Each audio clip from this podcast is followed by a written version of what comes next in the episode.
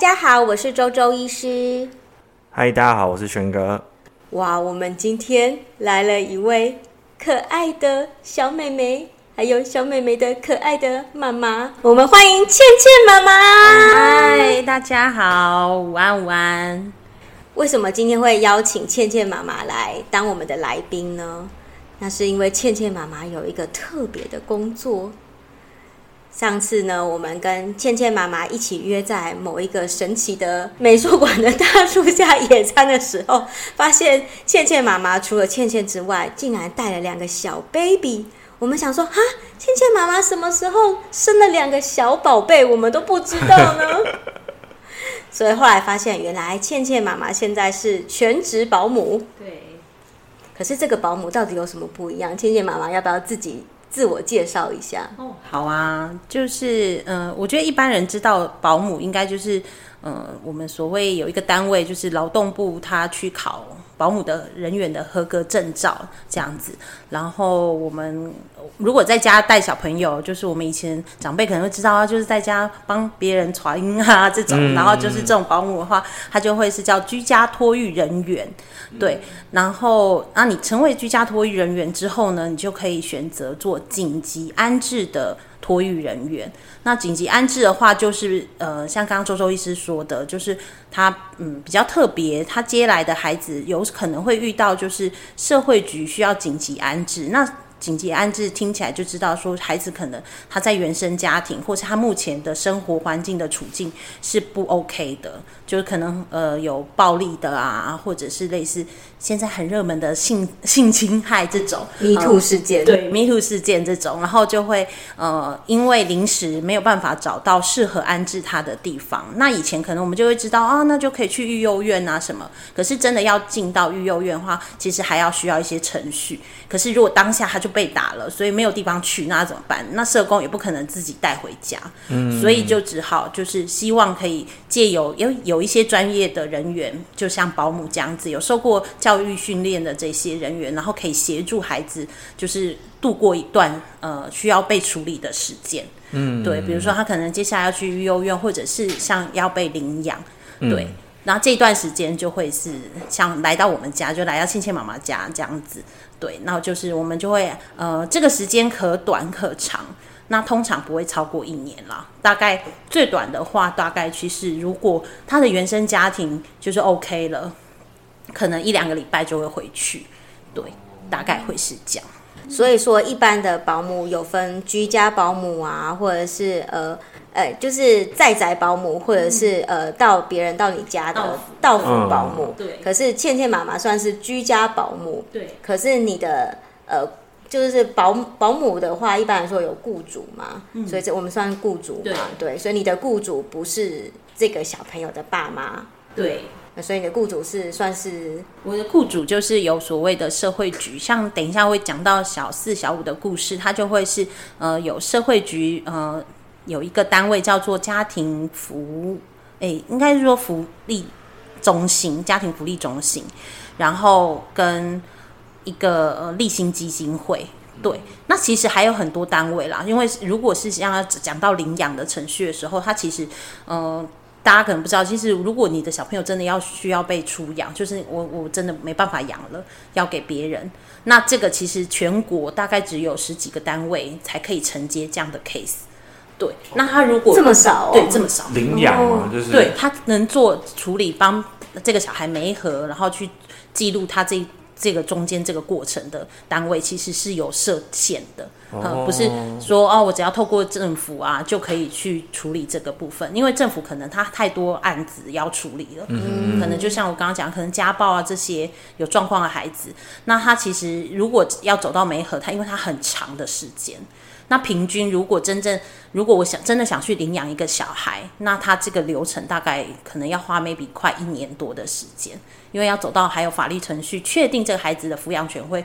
转给我这样子。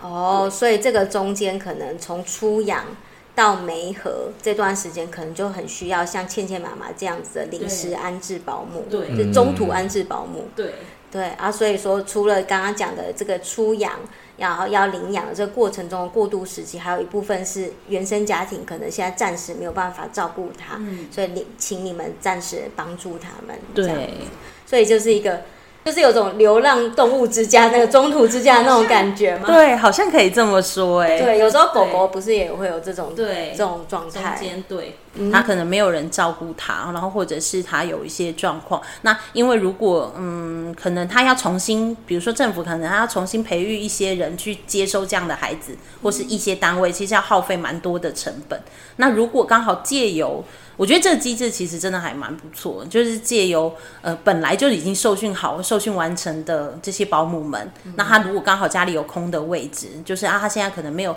托育一般的孩子，就是我们刚刚讲他有雇主的孩子，那他刚好有空的名额，那就可以借由他们来去协助，而且他也本身自己就有一些教养孩子、养育孩子的一些专业知识，这样子。对，所以说这个听起来是比较新的政策吗？呃，我这两天去查了资料，他说其实之前没有这样子的呃方案，就是可能大概 maybe 这五六年才有开始做这样的方案。那其实呃，应该如果是真正在儿童养这种少年法的法规里面，他们应该是说他没有呃，其实没有把保姆这个资源纳入在法规里面。就是如果当这些单位去接到了一个孩子，他需要被出养、被领养的时候，那他可能是先走，就是我刚刚讲的，他可能需要走呃相关的安置单位，对，哦、然后常比如说机构这样子，然后或者是我们可能比较常听到的寄养家庭，哦，寄养家庭反而是在呃法规里面它是比较正规的。就是如果这个孩子需要出养，然后后续要走这些流程，所以我们就是要先把孩子放在寄养家庭里面，因为他们对于寄养家庭的结构，他们觉得是比较完整的，他是孩子是有依附感的，嗯，对，因为保姆真的比较短暂，那只是因为等一下可以聊到，就是因为现在寄养家庭的床位真的太少了，会愿意成为寄养家庭的人也太少，哦，那会需要这样子协助的孩子太多了，所以只好就是延伸出来。给保姆这个部分，嗯、那周周医师想请问倩倩妈妈，呃，像一般有家庭的孩子，然后找的保姆跟中途安置保姆有什么不一样呢？我是印象很深刻，就是我们在那个大树底下，还帮小四、小五准呃举办了收盐的仪式。嗯、对，倩倩妈妈自己烤了饼干，然后让他们戴在那个戴在脖子上面，然后我们这些。爸爸就是其他的叔叔阿姨们，然后一个一个拿饼干，然后帮他修暖，然后讲一句吉祥话。我觉得那个时候觉得很感动。我想说，啊，竟然除了我自己的小孩之外，我竟然还帮其他的小孩收暖、修暖。嗯，对，所以就是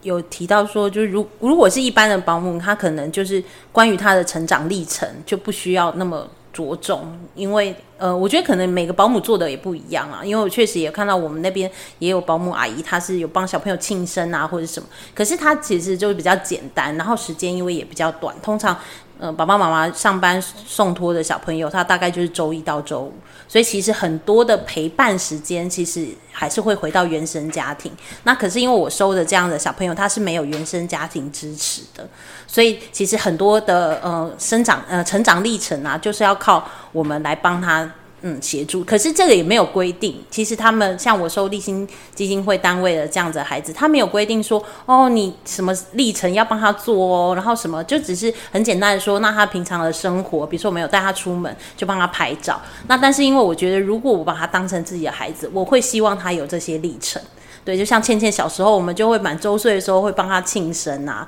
会有一个呃抓周的仪式啊，或者什么，然后或者是四个月的时候，我们会帮她修啊这样子。所以是我自己觉得，哎，有这个仪式的话，她其实会觉得，如果未来他在回溯他自己的成长，他可能就会很清楚说，诶，就算我没有原生的爸爸妈妈。或是我是被领养到其他家庭的时候，我的小时候好像也没有错过这些成长的过程，所以这个是我觉得我当就是这样子的保姆的，嗯，心路历程有点不一样，就是想要做的事情也不一样，对。哦，你想要让他知道他在每一个过程中都有被爱，对，不会说从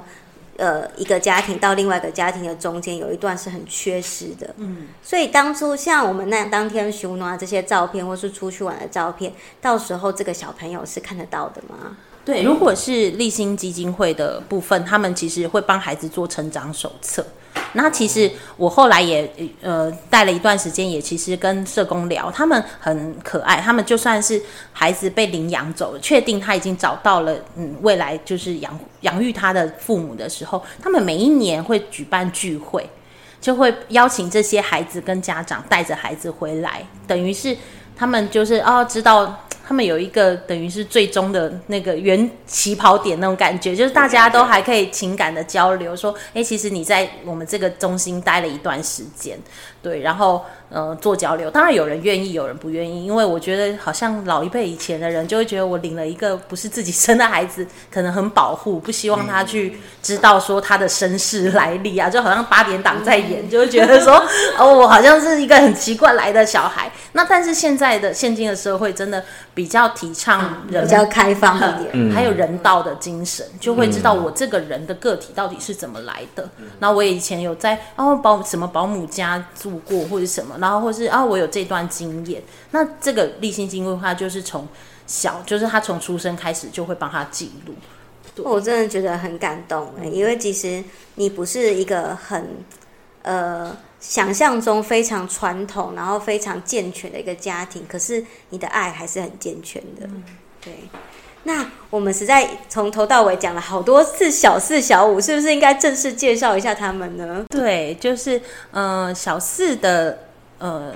怎么来呢？他其实是社会局有一天，就是去年的双十连假，然后他呃社会局的应该说他们就是那个所谓家庭福利中心的社工，那他所属的单位就是台中市的社会局，嗯，然后呃所以他就打了电话来给我说啊，我有登记做紧急安置的保姆，那不知道是不是可以接接收这样的孩子？那他说他只有出生三天。所以他三天，对，他刚来我们家的时候很小，就是真的还在就是要喝母奶的那个阶段。然后呃，我那时候就跟我先生讨论之后说，我们要挑战这么大嘛，就一下来就好像是要接一个新生儿这样。然后后来可是那个社工感觉就很紧急，因为接下来要放年假了，所以他如果没有找到人，即使在。连假开始的第一天找到人，他可能真的就要带那个孩子回去家里面。社工也是真的很辛苦，对。然后所以他就会觉得，而且他的直属长官觉得，因为他是新生儿，然后他又被放在一个他的原生家庭是小爸爸、小妈妈。那我们所谓小爸爸、小妈妈，就是未满十八岁。对，然后有了这个小朋友，然后所以他就觉得放在那里，他们没有办法照料，因为每天联络那个妈妈的时候，他也都很紧张，说，呃，他他今天就是好像有呛到奶或是什么，就是感觉语气上就是不知道要怎么处理这个孩子。那我就觉得担心这个小孩子对安危，还有他的生命安全，然后所以就决定说，哦，那赶快联络。那我那时候就觉得，哎，好像可以，就是接手。那当然，后续其实也发生了一个小小 trouble，应该小乌龙，就是我其实那时候还有在带一般的孩子，就一般雇主的孩子，那发现这个名额要被算在里面，所以这个小四月其实一开始出生的时候是在我们家待了一个礼拜，就一个多礼拜吧，对，然后因为发现我的名额其实是不足的，那所以就这时候他又再被转去给其他保姆。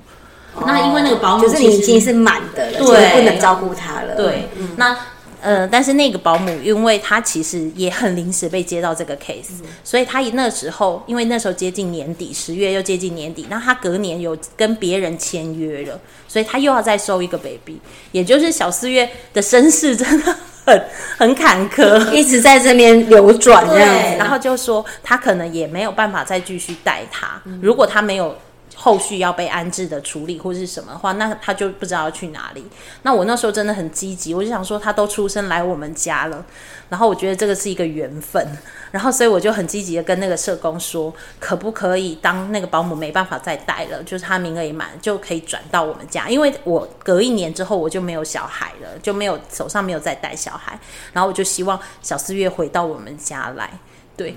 然后，所以他才后来才又再回到我们家待到了他五个月。那因为他的状况，嗯，他原生父母家庭的状况比较复杂，所以他一定不可能回到原生家庭去。那那时候当下还没有确定他是不是要被领养。嗯嗯嗯，这个也有一些法规上很很复杂的地方，就是呃，如果当原生父母他没有确定。没有，就是意愿说跟法官或社工说，我很确定哦，我就是不要这个小孩了，就是没有办法养这个小孩。那他可能呃意愿摇摆，说、嗯，可是我又很想他，很想自己照顾。那如果当是有这个状况发生的时候，其实下面要处理这些领养机构的人都会不敢接这样的 case，我怕他反悔，帮他反悔。嗯、那法官也会呃，大部分的法官在判定这样的 case 的时候，他就是会。依据原生家庭的意愿，他会觉得，那你既然原生家庭还有一点意愿，你这些旁人就不能再说话，就是还是要把孩子还给原生父母。嗯，对，其实这个就是很模棱两可，啊，社工也很为难，因为我们不能用旁人的眼光觉得，我们觉得你原生父母就是不行，所以才把孩子弄出来。可是你现在又，但是法官还是会觉得依照血缘的关系去做这个判定。所以就会觉得说，如果他们意愿不明确，他就没有办法走后续的流程。所以当因为是这样，所以当小四月就是不明确，然后感觉又要再继续待下去的时候，那社会局就是我刚前面有提到，社会局的安置，它其实保姆不是首要的选择，他会以寄养家庭为选择。嗯，所谓的寄养跟或者是去所谓的育幼院这样子的概念，了解。所以最后小四。小四就发生什么事了呢？他就大概确定找到了寄养家庭时，可以收收的寄养家庭，然后有位置，然后他就大概在第五个月，就是我们那个熊挪玩的隔一个月，嗯、对，然后就到寄养家庭去了。哦，所以他现在是到寄养到寄养家庭去。那因为社会局在接手这样的 case 可能很多，所以他就不会像立新基金会这样，就是比较民间的单位，他会做很多孩子生长历程。那因为我接触过立新基金会的做法，所以我那时候是帮他自己把这些，因为刚刚周周医师有问说那些照片会不会再继续延续给他们讲，嗯、那我是自己做了他的一本小相簿给他，让他带着，就是他有一些他出生的东西让他带走。嗯、对，那呃，可是我知道立新基金会是真的很认真，会未来他真的。被领养走的时候，会确实有完整的成长记录会给他。我记得当初他到寄养家庭的时候，我们还办了一个毕业典礼。对对对，结果我们都是去，去他们去那个寄养家庭那边办吗？没有没有，我们去控油哦。我们找了一个名目啦，其实是想同学聚会，跟 让小朋友可以玩。然后，但是就是让那个也也有一个小记录，就是他要离开我们。对，哦、然后我们对小四月对毕业毕业旅行，对，然后就帮他拍拍照这样子，都都都是爽到那些 那些小孩都是比较呃这些哥哥姐姐们超参与他的毕业旅行，都在玩到什么？那天不是玩水玩到不行吗？嗯、对，非常的开心。所以那小五呢？嗯，小五的方式他就来的比较。呃，他的整个过程很应该说很平顺啊。嗯、他，但是他也是就是我们讲的辛苦的孩子，就是当他在肚子妈妈肚子里面的时候，他就知道要被领养了。嗯，就是爸妈就决定说没有办法领养他，因为他的爸爸是呃年纪非常大，好像六十岁，所以他就是呃。家庭的经济状况不允许，就爸爸可能还要养自己的，就是所谓小五的妈妈，然后还要养小五的阿公，然后他还有自己的哥哥，就是我觉得一个整个家庭的负荷算蛮大的，对，所以就决定呃打电话给立新基金会，然后让他们知道说，哎，我们这边有一个孩子未来要被出养这样子，那所以他在肚子里面的时候，他们就已经有 follow 这个 case，然后到他出生，然后他出生。呃，他们其实出生的时候就有打电话，刚出生的时候有打电话来给我，可是因为我那时候名额是满的，然后我就说可不可以等过完年？就是、像这样子中途安置是可以照顾几个小孩子，嗯、还是跟一般的保姆跟一般保姆一样一样的，就是看几岁到几岁要、嗯。像两岁以下的话，一般保姆跟我们都只能接两个小朋友，嗯、可是因为他全天候就二十四小时要待在我们家。那所以如果我收满了两个二十四小时的孩子，他我就不能再收其他人，不管他几岁。哦，了解，还是要看时数的。对对对，嗯、所以就是都还是要界定在那个保姆的法规里面，对，才有办法去接受小朋友。所以像你们家里的环境也是要去过，也是要经过那个保姆协会的去看你们这样子的。对。的的环境是不是 OK？嗯，除非他是没有申请所谓的准公共或者是居家的保姆，就是他没有走这块流程，就是他可能只是拿一个保姆证。但是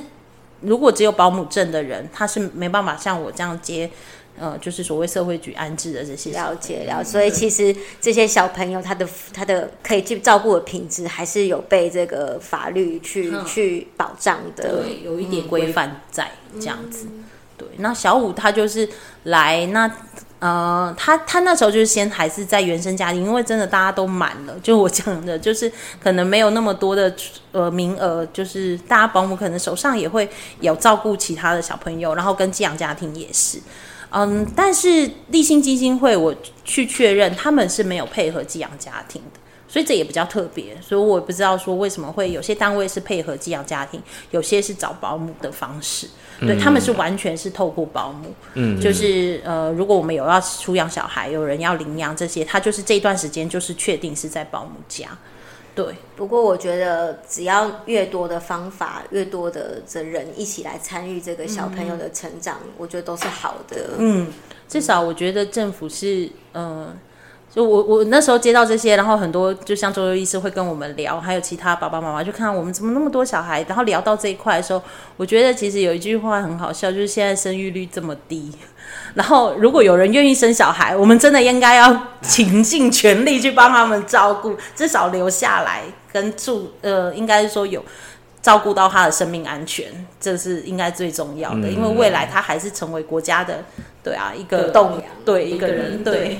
对其实他如果有感受到自己的爸爸妈妈也许没有办法好好照顾他，可是整个国家有去照顾他，嗯、整个社会有人爱他，我觉得也是很 OK 的。嗯，对，所以我想要，我就看到现在倩倩妈妈跟我都眼眶泛泪，因为我们真的是像倩倩妈妈应该是更更多感慨，像我在讲这段时间，我都可以脑海里面都有小四的那个灿烂的笑容，对，然后他们沉重的。沉重的身体，所以其实我是觉得，就是真的是在帮他修诺的时候，我都会想说啊，我一定要让他每个时候都是感觉到有人爱的，嗯，对，所以我真的觉得这个工作真的非常有意义。对，就是嗯，我觉得接到这样工作，其实会做这个工作，其实在我上保姆课程的时候，就有老师在推广。他说啊，你们以后成为保姆、就像保姆，可以多一个选择啊，就是可以选择这样子的。呃，形式，哎、欸，这样很棒哎。对，在教育的时候就已经先扎根了。对，那呃，我觉得刚好可以聊到，就是我为什么后来真正会选择这个。那那时候只是听过嘛，可是你其实后续如果你没有自己去找这些单位，你可能不会有这些讯息。那是因为我那时候工作的时候去到立新基金会的蒲公英智商中心当志工。就是我每个礼拜会去一次职工，然后就看到了其他的保姆带着小朋友来这边，就是他们有一个中心的会客室，就可能原生家庭可能要访视，或者是他要被领养了，可能想领养的人，就是去看小朋友这样。那我就会觉得说，那那些小朋友是谁啊？就是他们为什么会有这些活动？然后我就问。呃，基金会里面的社工啊什么的，他说啊，因为我们就是都会配合保姆，然后保姆会带他们来，呃，看原生的爸爸妈妈原本的家那家庭啊或者什么的，然后我就觉得嗯很不错哎，就是好像做这个，你的就是我觉得那一层意义跟那个感受，就是你看着那个孩子有一段时间的成长是在你们家的，我那个连结其实蛮深的，就像刚刚周医师讲那个心理的那个连结，就是。你看着他长大，然后可是虽然说很短暂，大概一年左右，但是我觉得那个连结蛮深的。跟你去照顾一般家庭孩子，因为你知道他的连结就是他还是有原本的爸爸妈妈。我自己是分的蛮清楚的，因为我知道有一些保姆阿姨他们在带，可能就很习惯把他当成自己的孙子啊，嗯，在弄。那但是我会觉得那样子变成小孩会有一点那个情感的切割，有一点难。他回到家的时候，因为爸爸妈妈弄的方式可能不一样，嗯、可能会需要他指导他做一些事情。可是，如果是自己阿妈在带孙啊，就是不不一样的概念。那我自己是不太习惯那样子的照顾方式，我就会觉得说，哎，你还是有很多的时候，就是情感凝结，要回到自己的家庭，还是要以自己的爸爸妈妈。对，然后我觉得你叫我就会，我都会叫小朋友叫我阿姨，这样就好了。对，就是我觉得我跟他的情感连接比较像，有点像托婴中心的老师，我我把自己定位这样。我不希望他就是好像跟我连接是找到第二个妈妈那种感觉。嗯，对对对，因为我知道有些地方有些保姆在带，他会比较像把他当成自己的小孩，会叫什么这是什么妈咪这样，呵，就是会亲你叫我什么，比如说倩倩妈咪这样，那我就会觉得孩子在那么小的时候一两岁，在建立这个概念情感连接的概念的时候，他就会比较模糊，他就想说那妈咪是什么？那我的家里的妈妈又是什么？对，那我比较不会是这样。那可是带了小四、小五的时候，那个情感连接，小五现在很可爱，他会喊爸爸跟妈妈。哦，他已经会讲话了耶，就是会发出爸爸妈妈。哎，小五现在到底几岁啊？现在有八个月，八个月就会喊，我觉得很神奇耶。可能是因为家里姐姐就倩倩在喊。嗯，他他就可能一放学每天都喊爸爸妈妈，爸爸爸爸。我觉得听久了，可能小朋友就自然而然那个音就进到耳朵里面，嗯、所以这样对他的发育的刺激也是很棒。嗯，他就可能有需求，就知道要原来就是要喊爸爸跟妈妈，就会有用。对，然后所以他就会跟着喊。对，我觉得很神奇，就是嗯，整个历程是很神奇的。那我想问一下。倩倩妈妈，那在这个小四跟小五到你们家来，从你这样子当中途安置保姆之后，嗯、对你们的家庭有什么改变吗？或者甚至对倩倩有什么改变吗？我觉得，因为小四跟小五来，他们都好小，就真的是 baby，所以真的拥有了像二宝跟三宝的概念。然后，因为还要照顾到，像小四来的时候，他还要喝夜奶。所以就是要回，真的是很辛苦哎、欸！你们是最最只有一年，可是最辛苦的一年呢。所以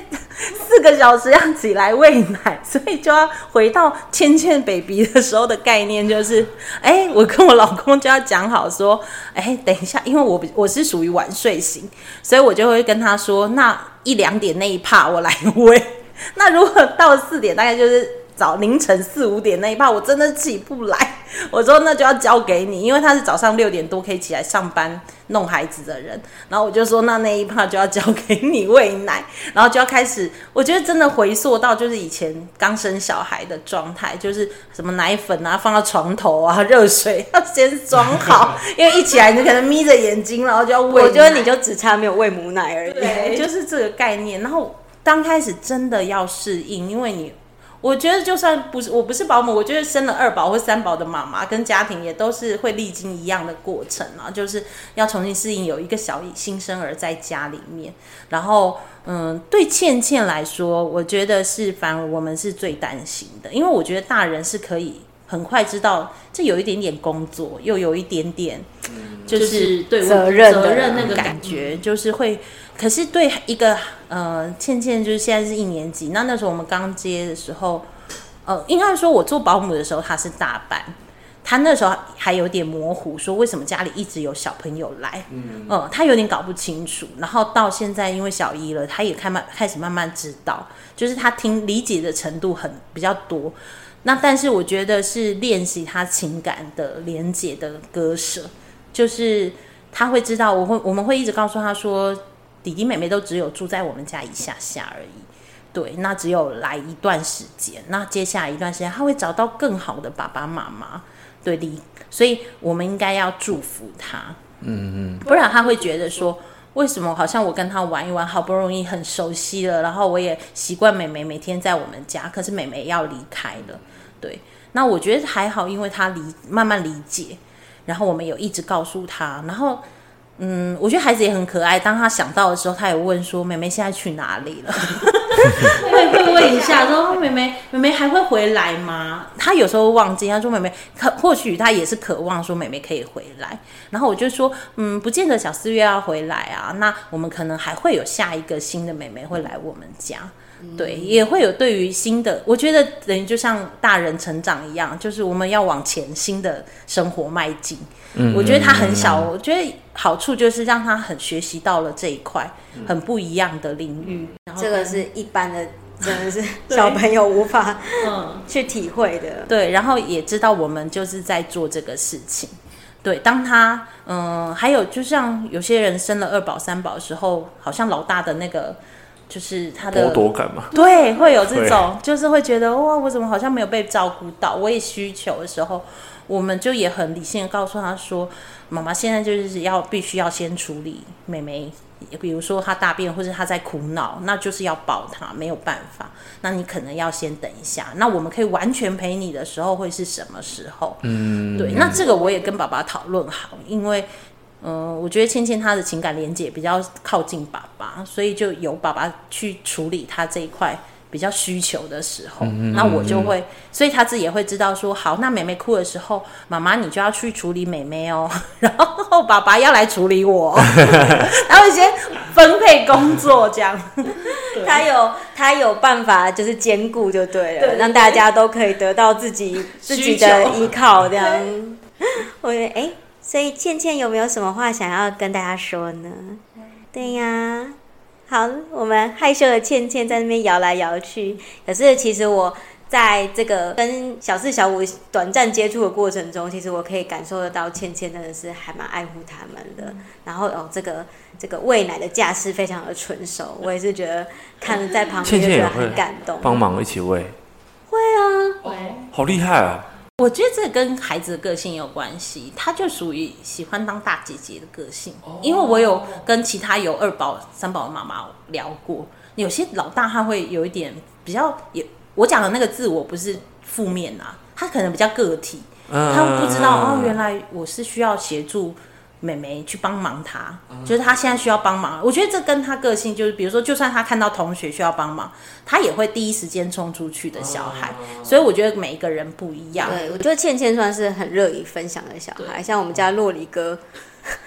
就是蛮常得到他的零食的。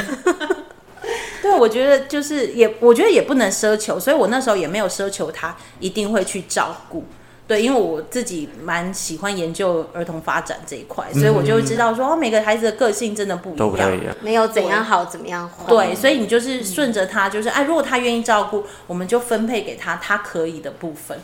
那如果他不行，他不喜欢，那我就哦就好，那你。对，那而且，但是我觉得也学习到，有时候他会想照顾，但他明明就不行，或是有危险。哦。那我们也让他学习到这一块，说啊，原来就是这时候是我没办法承，就是负责的部分。嗯。对，就是会观察自己的能力，然后去衡量这样子。这真的是很成熟哎，很生活教育哎，对，就是一个很我觉得很难得的经验啦，应该是这样。嗯。这一般家庭可能没有办法。对，身兼这个部分，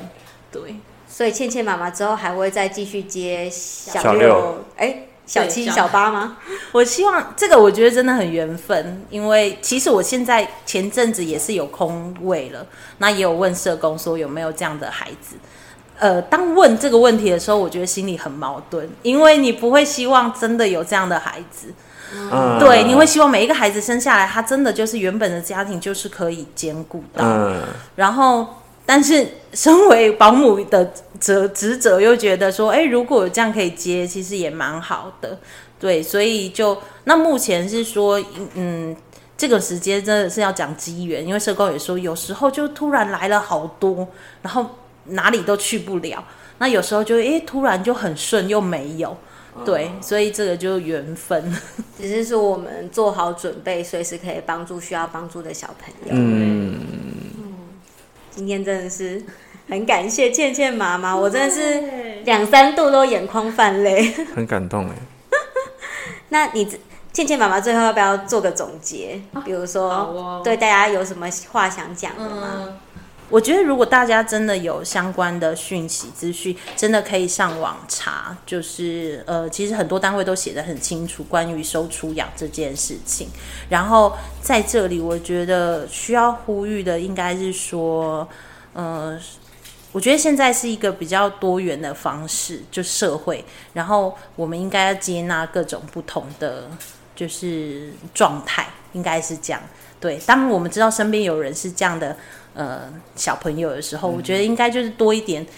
我觉得以前老一辈的观念说，啊，那怎么会拿一个不自己养的或者是什么？我觉得你怎么没有爸爸妈妈？对，我觉得就是可能现在。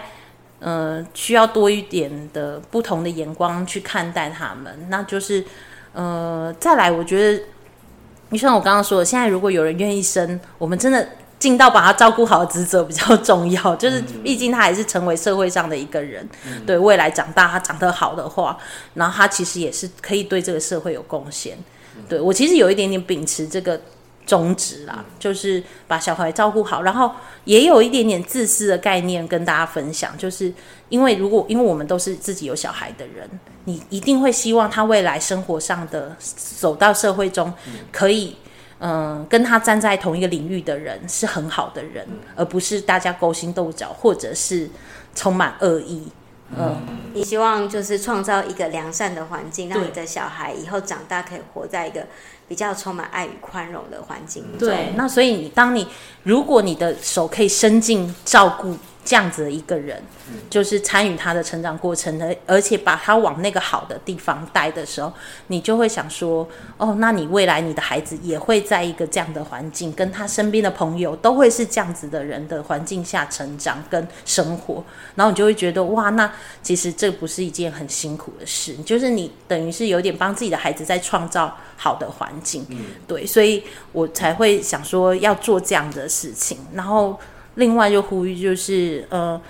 如果真的觉得诶需要有孩子在家里面，就一件事就是可以有开放的心态，可以去领养。嗯，对，真的有很多这样的资源可以去做。嗯，那